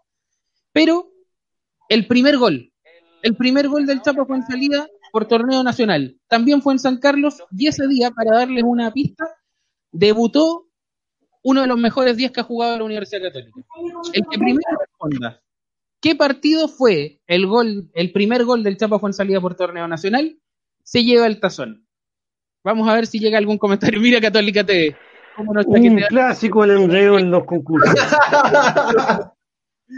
Sebastián, ganar un tazón de entazonado tenemos que esperar un rato, hay, hay un delay como de 10 segundos, entonces mientras nosotros estamos esperando la respuesta, la gente recién está escuchando la pregunta. Así que digan el resultado también, pues no digan solo el partido. ¿Cómo? La Rafa está, está, que entra en cualquier momento, yo estoy seguro de eso. En cualquier momento entra la Rafa así diciendo buenas noches amigos de Foro Cruzado. Oye, mucho problema técnico la Rafita. Ahora, ya, tenemos ganador. Aquí. Y más encima hizo contacto. ¿Por qué? Porque dijimos, cuéntenos el partido. Y tenemos acá un ganador. El ganador es Cristian Piñones. Acá está. Contra Cobreloa. que tiene importante? El debut de Darío Conca. El 1-0 de ese partido fue de. ¡Se lo ganó! ¡Se lo ganó! 1-0 del Chapa fue en salida en aquel partido. Luego vino un empate de Cobreloa y después el debut de Darío Conca un jugadorazo que pasó por la Católica, que de hecho ese día ya empezó a mostrar las armas que tenía, hizo el 2 a 1 cerca del final, en una tarde de sábado, si no estoy mal, en San Carlos de Los chinos pagaron como 50 mil millones de dólares por Conca. Torneo de clausura 2004. Ese es el dato. Acá está, mira, la Rafa nos escribe, no se rían de mí, eh, después ya también nos habían puesto contra Cobreloa, cuando hicieron bolsa patada a Villanueva, nos escribe Pedro Valenzuela. Eh, Luis Montero, después también Católica TV también había puesto que la Católica le había ganado a Cobreloa 2 a 1. Pero el primero que nos llegó acá, en la plataforma que estamos ocupando nosotros, es ese, Cristian Piñones contra Cobreloa, y que inmediatamente después puso el debut de Conca, así que él es el ganador. Eh, nos vamos a poner en contacto contigo, Cristian, Em, y ahí después también vamos a armar toda la, coordinación con los amigos de Entazonados para que puedas elegir el tazón con la camiseta local del 2016 o el tazón con la camiseta local del 2019, gracias a Entazonados. Sí, oye, agradecerle nuevamente a los chicos de, Entazonados y felicitaciones también para el ganador y, y, bueno, también tener la respuesta ahí de una. Qué buena, qué buena memoria, Mayo, porque Igual tú la preparaste la pregunta, qué sé yo. No, yo, lo preparé y de hecho me acordé del dato del día porque a mí ese, ese partido, cacha, fue hace como 15 años, 16 años y a mí me tocó relatarlo. Una radio online. A, ese nivel. Hace 15, 16 años, ¿qué era Hace 15 años. Oye, Rafaela nos dice que hoy día está de cumpleaños Darío Conca. 15, 16 años cuando fui a relatar ese partido, pero era en la radio online, cualquier buen relatado, pues, amigo. Igual que cualquier weón hace un programa de la Católica. Yo te veo Pero si tengo 31, ¿cuál es el problema? De los 15 a los 16 estáis relatando partidos. No sé. ¿Qué tal? ¿Y nosotros qué estábamos haciendo? Chupando la plaza. Probablemente. ¿Qué estás chupando vos? No tengo idea, bro. Oye, weón, mal pensado. Ya, chiquillos, vamos, vamos. En Wikipedia. No, pero porque no, no pasa nada porque respondió al tiro. Sí, de hecho, mira, mira, mira, mira lo que nos respondió aquí, justo estaba. Nos, puso, la pista clave fue la del debut del último 10 crack. Oye, eh, cumpleaños hoy día, Andrés Romero, el utilero de Católica, y Darío Conca nos dice Rafaela. Darío Conca hoy día, ahí me, me pilló. nos dice Rafaela. Ah, no sé si la Rafa no supo conectarse a esto, es difícil. Sí, 11 de mayo del 83 en Buenos Aires. Darío Conca, Alberto Buchicardi también. Buchicardi, sí, no lo vimos. No, no alcanzamos, pero no alcanzamos. historia de la católica también. Así es. Ya, para que vayamos cerrando, chiquillos. Eh, Antes de las 12 de la noche, por favor.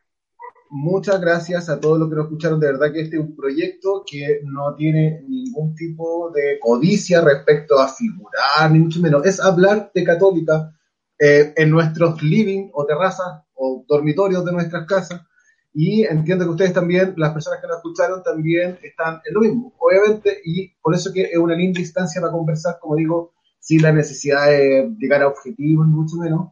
La idea es hacer comunidad como lo hemos hecho siempre. ¿Ya? Así que vaya despidiéndose don Alfredo Morgan ahí eh, de, su, de su séquito.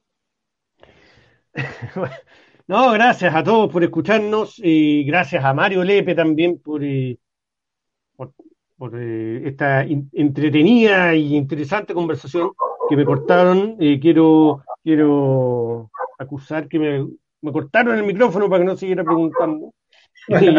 mucho. un gusto, un gusto estar aquí, conversar de católica y ojalá nos sigan acompañando y nosotros sigamos aquí también reuniéndonos, que tanto nos gusta. Dale, Mayo.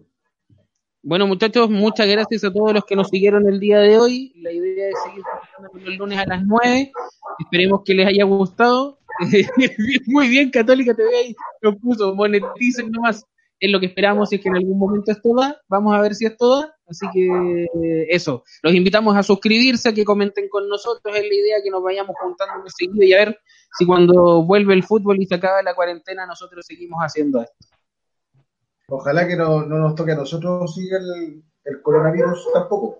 No, oye, pero saludo al ganador Cristian Rodríguez, a Cristian Piñones, Cristian Rodríguez, también a Luis Montero, a Angeli Rojas, Diego Pablaza, en fin, oye, sabes que yo no estaba mirando los comentarios, son muchos los comentarios, Armando Godoy, Estefi Contreras, eh, golpe crítico que lo vimos en varios comentarios. el Rebel también, nuestro, el amigo Rebel que nos comentó por Twitter, perdón, ahora estaba viendo los comentarios de Twitter, no me había dado cuenta se me pasaron N comentarios, la verdad, como digo, una plataforma nueva. Así que eso, muchachos, tenemos que hacer el grito igual nomás, no va a salir con el terrible desfase.